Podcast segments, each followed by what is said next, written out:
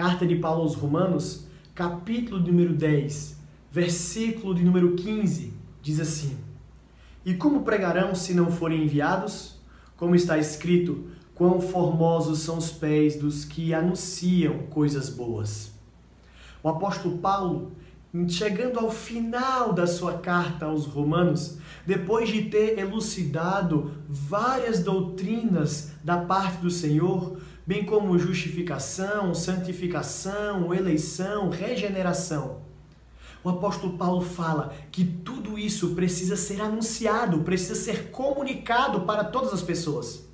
Então, ele diz que as pessoas precisam pregar e para isso elas precisam ser enviadas. Esse mesmo pensamento dominou a mente de um homem chamado William Carey, mostrando que todos nós deveríamos estar cada vez mais engajados na missão de Deus de anunciar a salvação por meio de Jesus Cristo. Meus amados, nós não podemos nos enganar.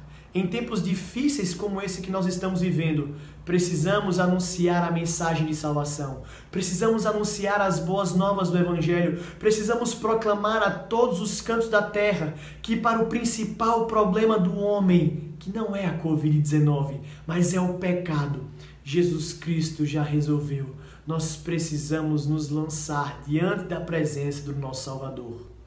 Então ele conclui Quão formosos são os pés daqueles que anunciam as coisas boas.